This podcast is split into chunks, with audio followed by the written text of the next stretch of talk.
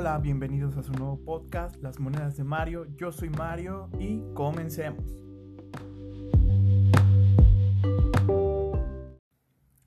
El día de hoy quiero comentar un tema que tiene mucho que ver con el primer podcast, o sea, el anterior, que sería de cómo identificar y evitar los gastos impulsivos. El podcast anterior ya vimos qué son, eh, ya mencioné cómo identificarlos y evitarlos por un poco, pero me gustaría ahondar un poquito más en esta parte, ya que se me hace muy importante que para empezar una buena vida financiera, salud financiera, es muy importante que podamos checar qué es un gasto impulsivo, cómo identificar si es necesario o no es necesario, ya que actualmente yo hablo por mi país, que es México, nos educaron pues nulamente en lo financiero.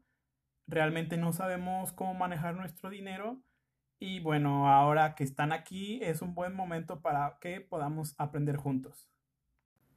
Empecemos por la lista de gastos. Esta lista, como les mencioné anteriormente, vamos a ir eh, recabando los datos o anotando de qué es lo que vamos gastando. No importa si compramos un chicle, si compramos un refresco, si fuimos a un restaurante, lo que sea que hayamos gastado, hay que anotarlo. Se los recomiendo totalmente que sea a mano eh, para que se nos grabe un poquito mejor, pero bueno, si también quieren anotarlo mediante una nota de su teléfono o de su móvil o en su computadora, es totalmente válido. Lo que sí les pido de favor es que anoten en serio todos los gastos que hagan. Y esto, bueno, también les recomiendo mucho que a partir de, escojan un día, a partir de, por ejemplo, el día que les pagan, como puede ser semanal, quincenal, mensual, por evento, eh, vayan guardando eh, una lista, eh, con esa lista lo que vayan a hacer desde ese día hasta la próxima vez que, les paguen. Ya si les pagan por día, hacen una lista durante unos 7 días más o menos de, de paga Igual por quincenal yo les recomiendo eh, lo de una quincena o en su defecto si te paga mensualmente con una única lista también del mes es suficiente. O también si quieres optar de tomar la mitad de lo que te pagan y hacer solo una quincena y a partir de ahí ya te aseguro que vas a identificar varios de los que son gastos innecesarios por las cosas que ya había mencionado anteriormente. Mencionaré algunas cosas que debemos evitar y también daré algunos consejos de cómo alejarnos de esto. Lo primero es cuando compramos suelto, cuando compramos por pieza, que es muy diferente a comprar a granel, eso sí les digo desde ya.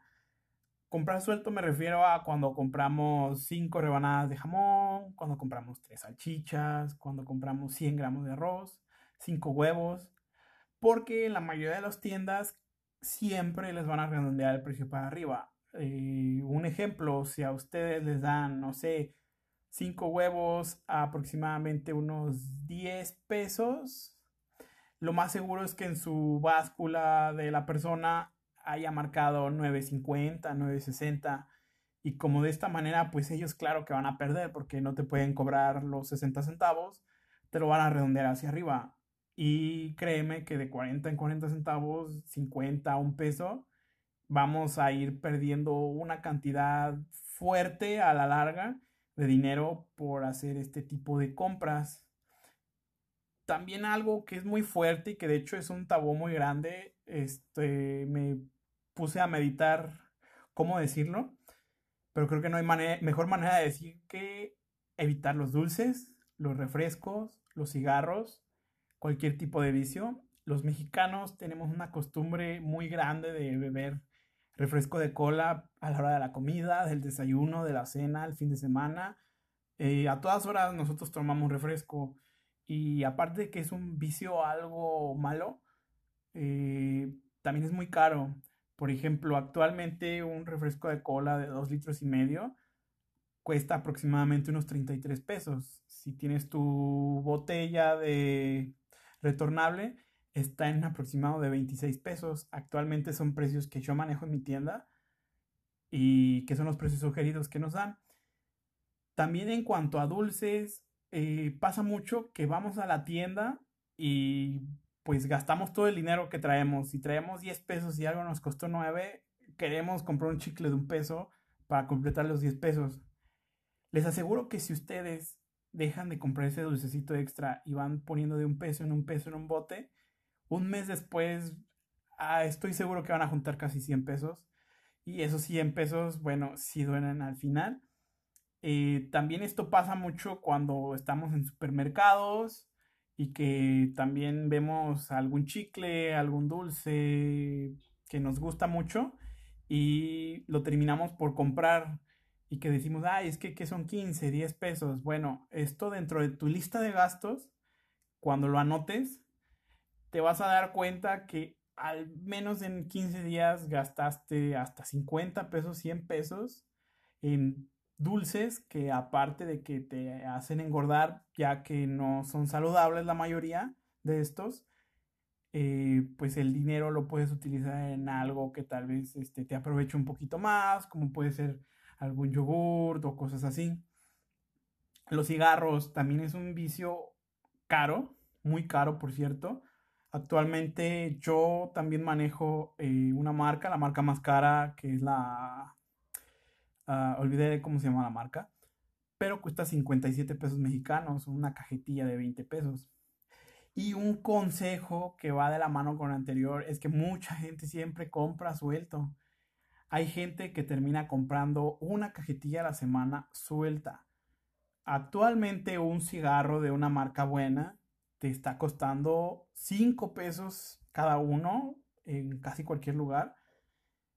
Y la verdad es que, por ejemplo, si la cajetilla cuesta 57 pesos, te vas a gastar 50 pesos en comprar la mitad de la cajetilla. Le estás dejando al de la tienda el doble y ese es dinero que sale de tu bolsa. O sea, claro que para el tendero pues va a preferir venderte siempre suelto, pero pues una manera es de que o compren la cajetilla si no piensas dejar el vicio o también una, la opción que yo más recomiendo y que es la más saludable es ir dejando de poco en poco los cigarros, igual que refresco y que los dulces.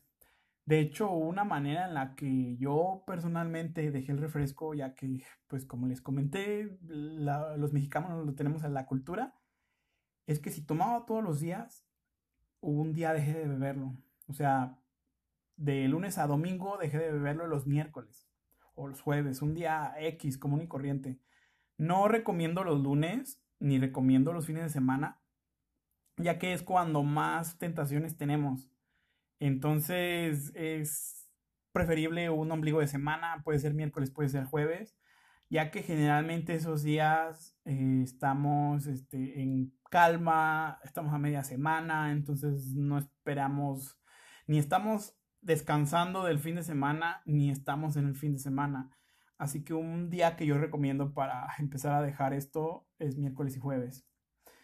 También otra cosa que aquí les voy a comentar que el podcast pasado lo dejé muy en claro, lo recalqué varias veces, que es el transporte innecesario. No hablo de que tengas tú un coche, no hablo de que eso no, de que sí lo tengas o no lo tengas.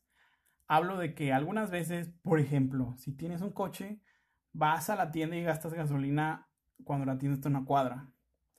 O también de que está a 10 minutos caminando algo y te vas en autobús o peor, en taxi o te vas en Uber cuando es fácil tres veces más de lo que pagas en el camión.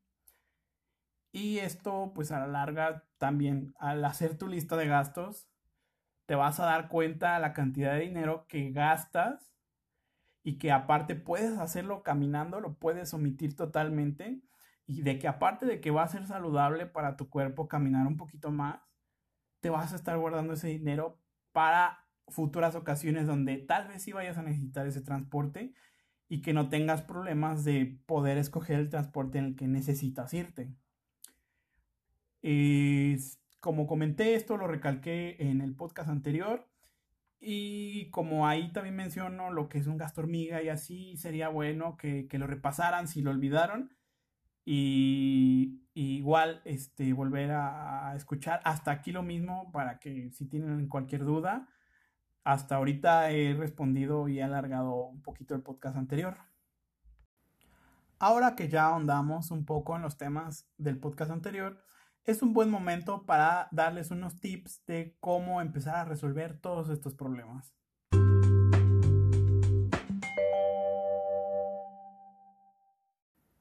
El primer tip que les voy a dar y que les recomiendo que sigan eh, principalmente es traer el efectivo necesario, ya que cuando nos pagan tenemos la costumbre de ir al cajero y sacar todo el dinero porque no queremos volver a regresar al cajero a hacer fila, porque también tenemos la costumbre de ir exactamente el día que nos pagan, ya que ya no traemos dinero.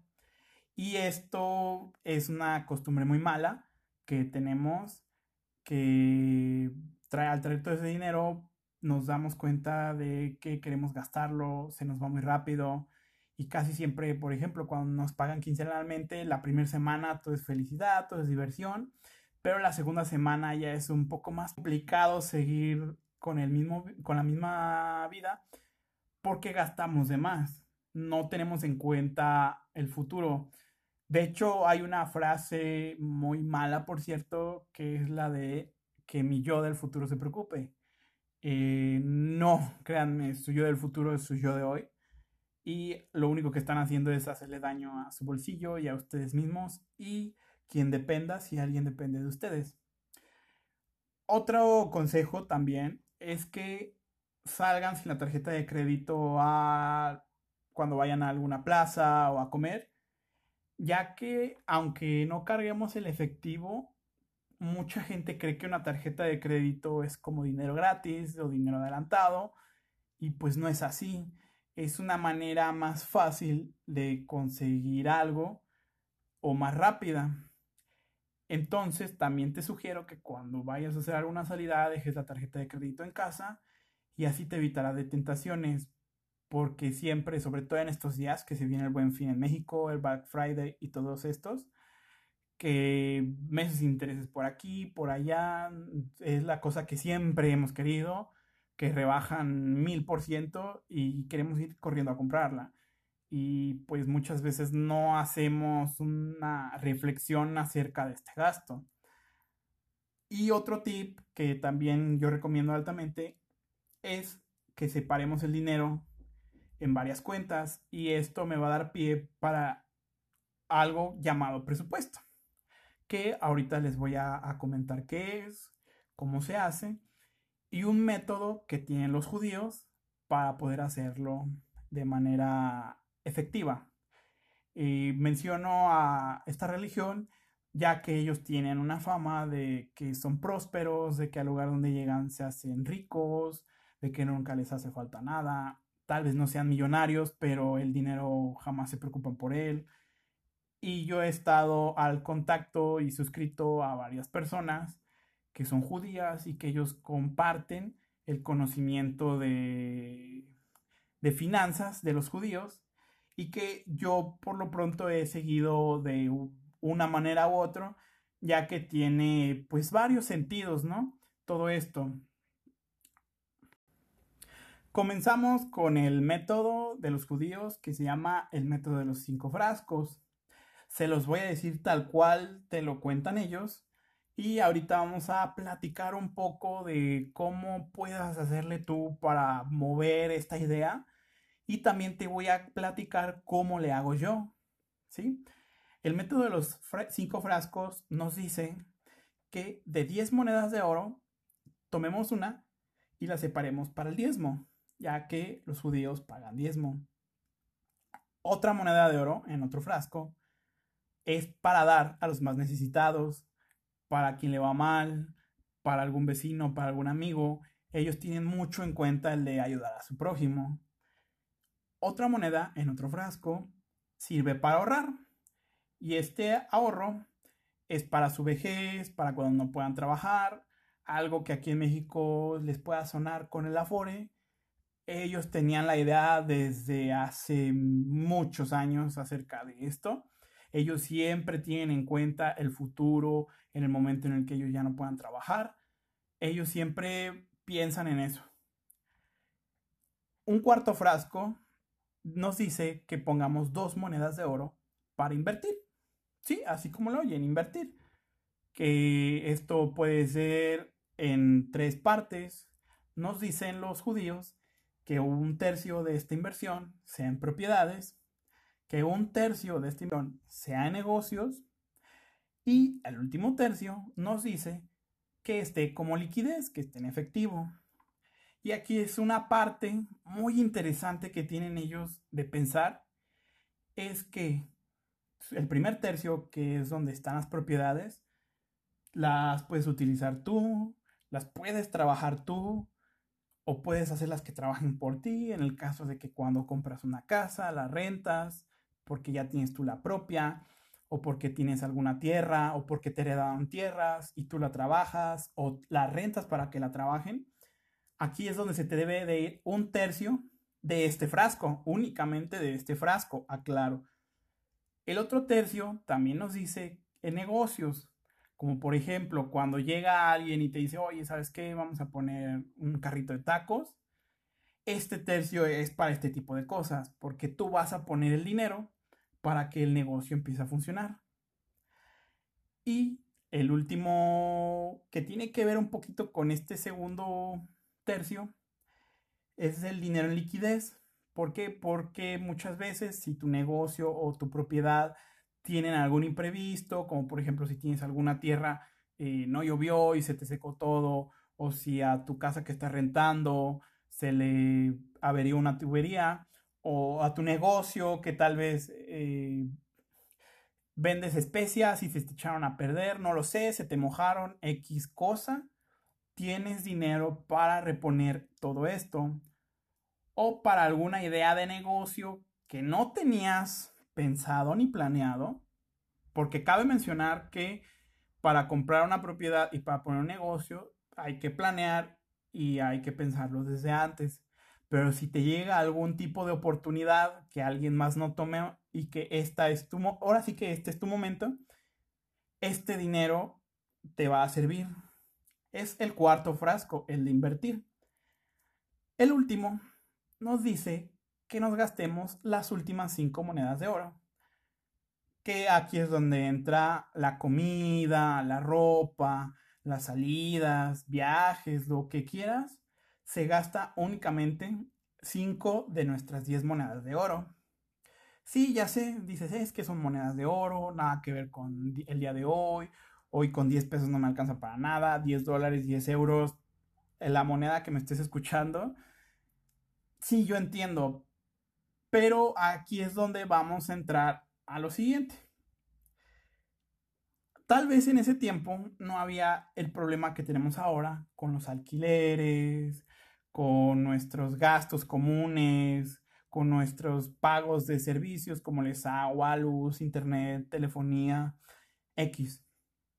Entonces les voy a dar unos consejos de cómo llevar este método de los frascos al siglo XXI con nuestros gastos actuales.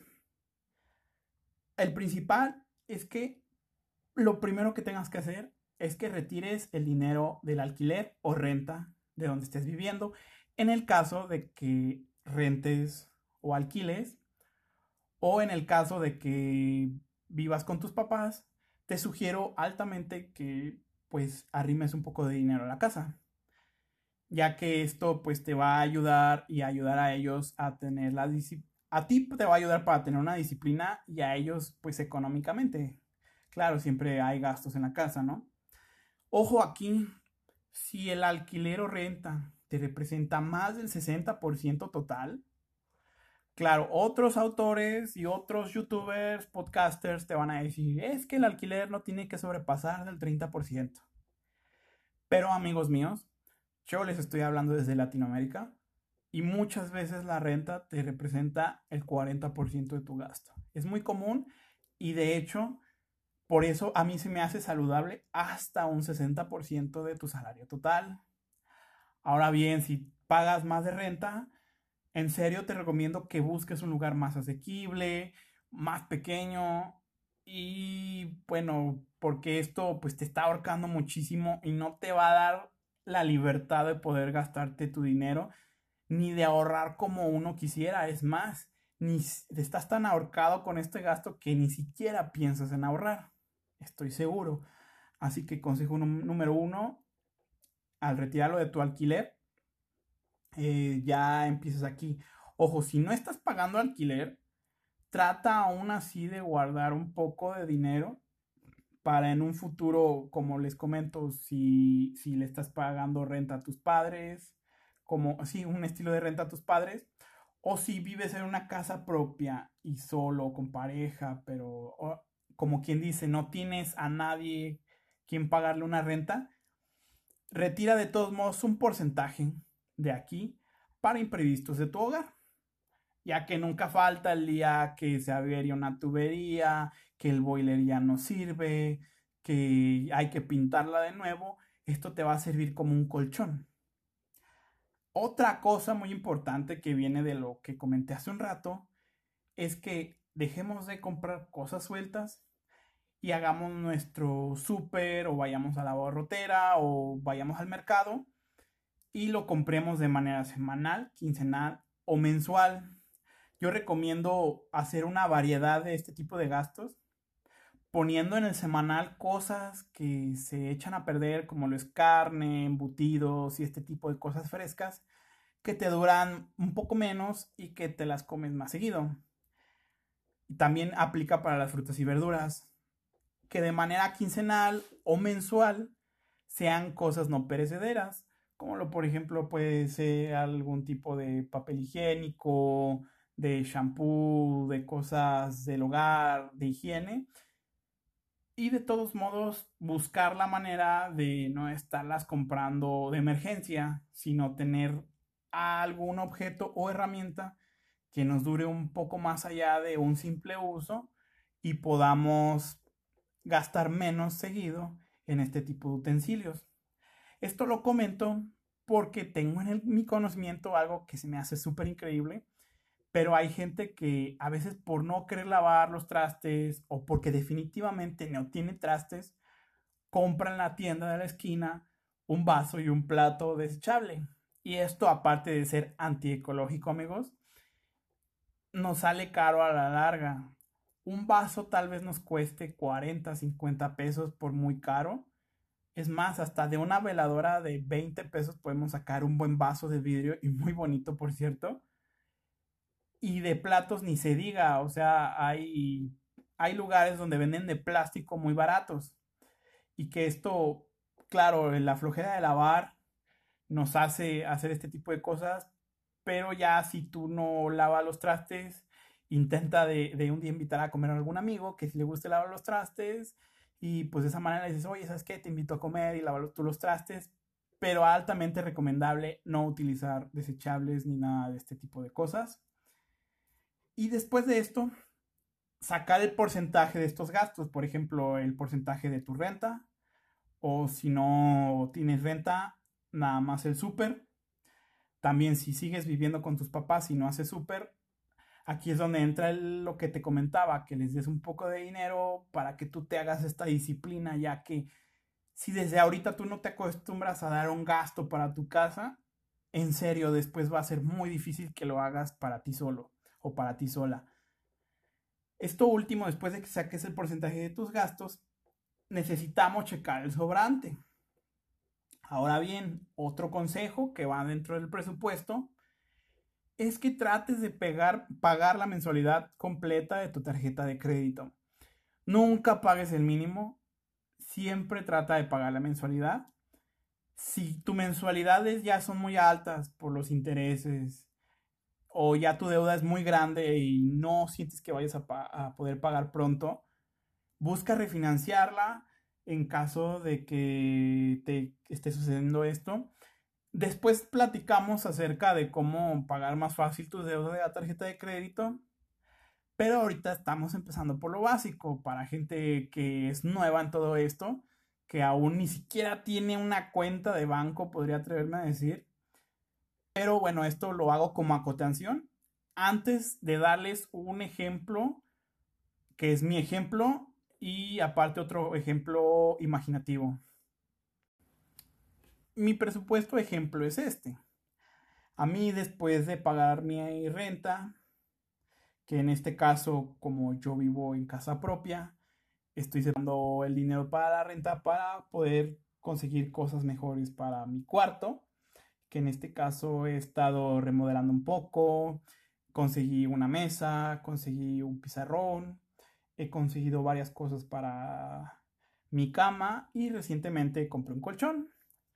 Así que todo este dinero lo estado usando. No tal vez mensualmente, pero cada vez que junto cierto dinero puedo ver que puedo mejorar y si no necesito mejorar nada, así se va quedando hasta el día en que lo necesite. Así que también en el caso de, mi súper, eh, al tener yo una tienda, tengo de que pues puedo tomar cosas de aquí y después ponerlas. Así que esto yo lo hago de manera mensual o quincenal, dependiendo de las cosas que utilicemos en casa. Y al yo repartirme con mi mamá, ya es menos el dinero que tenemos que poner, tanto ella como yo. Así que al final de todos estos gastos, me quedan dos mil pesos. Sí, a lo mejor es muy poco, pero bueno, esto es lo que yo personalmente hago, claro está. Entonces, de estos dos mil pesos, yo tomo el 60% para pagar mi tarjeta de crédito que si hacemos las cuentas son 1200 y que bueno, yo ya estoy un poquito más experimentado en esto de las tarjetas y todo eso. Tengo actualmente 25 años, tengo desde los 18 con una tarjeta, así que ya tengo experiencia.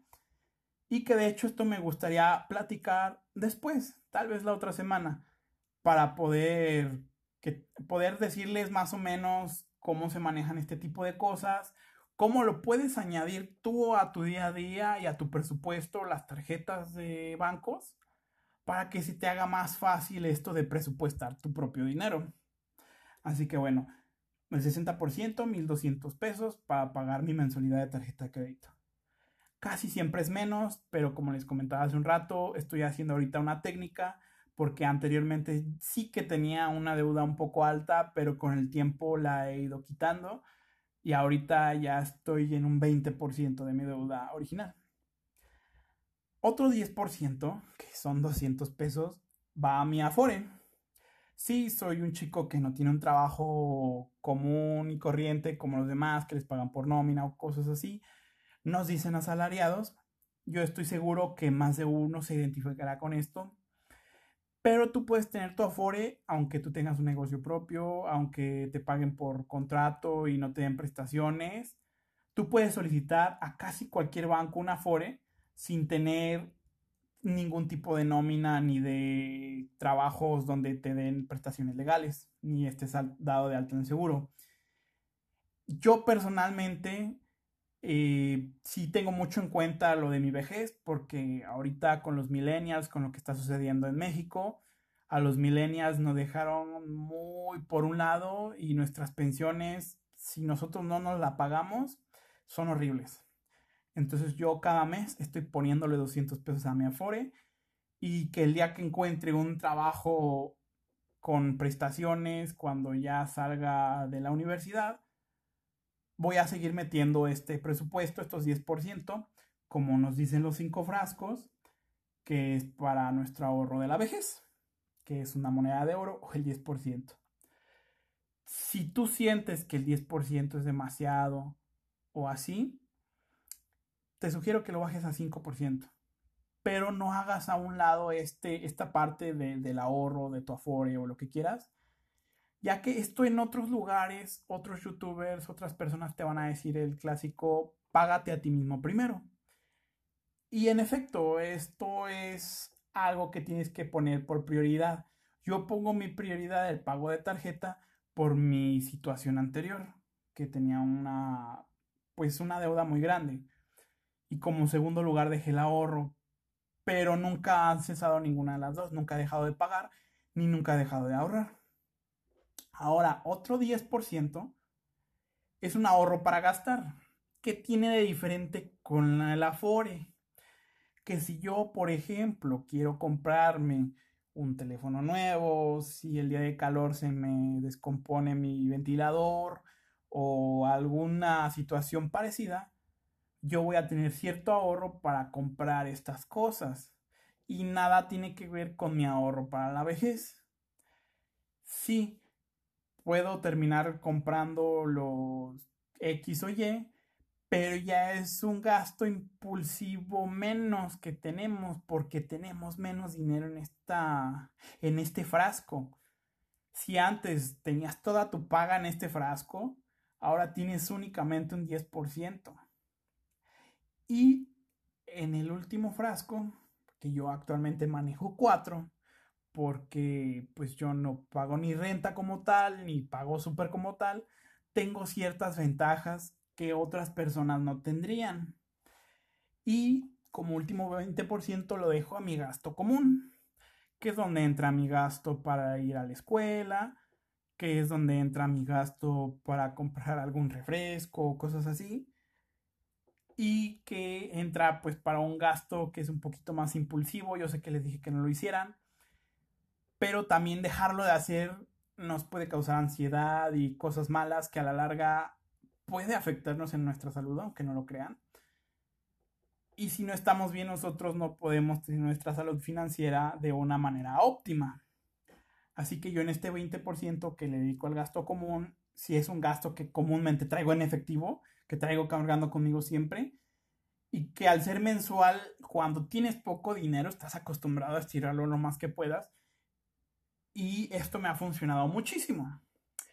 Esto ha sido mi presupuesto personal.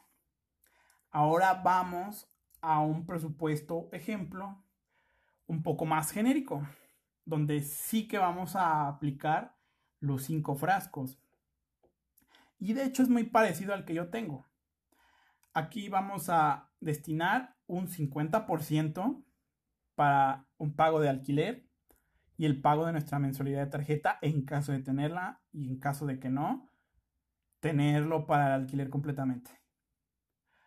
Para nuestro gasto común vamos a dejar el mismo 20%.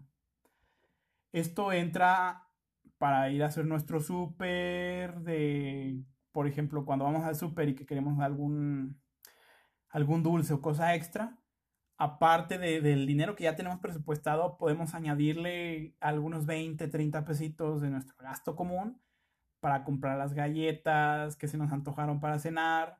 Ojo con esta práctica, es muy peligrosa, ya que te vas a acostumbrar a gastarte el dinero de tu gasto común el mismo día de tu súper que ya tenías presupuestado. Pero también este gasto común nos sirve cuando andamos en la calle y queremos alguna cosa de la tienda. Como les dije hace un rato, no es malo, lo malo es hacerlo muy seguido y gastarnos todo el dinero de golpe que igual en tu súper si eres muy refresquero y así muchas veces te sale más barato comprar en el súper o así que estarlo comprando de manera muy seguida en la tienda porque muchas veces en las tiendas le suben el precio a este tipo de productos. Después de que tenemos este 70% nos quedan tres cosas más. Igual ya yo también recomiendo altamente dejar un 10% para la Fore. Este jamás lo muevas. De hecho, como otra recomendación, que sea el 10% primero que separes. Te puede hacer falta dinero para el súper, te puede hacer falta dinero para tu gasto común, pero jamás, jamás dejes fuera a la FORE o alguna inversión que tengas por ahí para tu vejez, lo que sea. Yo por el momento estoy mencionando la FORE como un instrumento muy común para los mexicanos. Si tú me estás oyendo en algún otro país, y tiene algún instrumento parecido, yo te recomiendo que lo hagas, que lo utilices, ya que las pensiones hoy en día son malísimas casi en cualquier parte del mundo. De hecho, hay partes del mundo donde ni siquiera conocen qué es una pensión. Así que es altamente recomendable siempre tener este 10% riguroso para el ahorro. Llevamos hasta ahora el 80%. Ahora tenemos otro 10% donde vamos a tener algún tipo de servicio, como lo puede ser Netflix, como lo puede ser eh, tu telefonía, tu renta de teléfono, eh, para los datos, señales, cosas así. ¿Por qué aparto un 10% de tu gasto común? Porque tenemos la costumbre de que al ser un gasto domiciliado, se lo ponemos a nuestra tarjeta de crédito y cosas así. Entonces, con este 10% que tenemos destinado, que lo hagamos aparte, aunque lo tengamos domiciliado, tenemos ese dinero y no estamos esperando a ver si lo conseguimos. El chiste es ya tener ese dinero y solo esperar a que llegue la mensualidad para ir a pagarla o para pagar la tarjeta en cuestión. Aquí no importa si le pones saldo, ah, si es de prepago en este caso, o si es mensual. El chiste es hacer este 10% a un lado para poder tener dinero para este tipo de cosas. Para el, para el ejemplo de los teléfonos prepago, si en el caso de que tú tuvieras 200 pesos mexicanos para este tipo de servicios, ya tú sabrás y podrás controlar un poco más este tipo de gastos, ya que estos gastos también son unos gastos hormiga tremendos que creo que no mencioné del todo en el podcast anterior, pero también la telefonía nos da un gasto hormiga terrible porque estamos acostumbrados a utilizar redes sociales a todas horas y que en cuanto se nos termina vamos y pagamos más saldo o que vamos y compramos en internet más datos a cargo de nuestra tarjeta y esto es un gasto terrible. El, el, aquí lo que tenemos la ventaja es que al presupuestarlo y que controles más, ya tú puedes ver más si de veras utilizas tu cuenta de Netflix, si de veras utilizas tu cuenta de Crunchyroll, si de veras te gastas todo el saldo que gastas y así puedes ir economizando o eliminando servicios y así te puede quedar un poco más de dinero para aún después volver a mover tu presupuesto. Y el último 10% que nos queda es el ahorro para gastar. Aquí puedes utilizarlo para comprar algún teléfono, algún móvil, alguna televisión o cosas así que estemos acostumbrados a, a tener. Y así también tú controlas cuánto te cuesta cualquier tipo de electrónico o cosas así. O si compras para algún mueble o para algún electrodoméstico, ya tú consideras si de veras necesitas comprar aquella lavadora de 25 mil pesos, de 1500 dólares o euros. Y ya tú pensarás si realmente necesitas aquel mueble para tender la ropa cuando puedes comprar una soga y colgarla de pared a pared y ahí poner tu ropa mojada. Esto es para que hagas consideración de lo que gastas y que te ayudes con la, tu lista de gastos que mencioné al principio.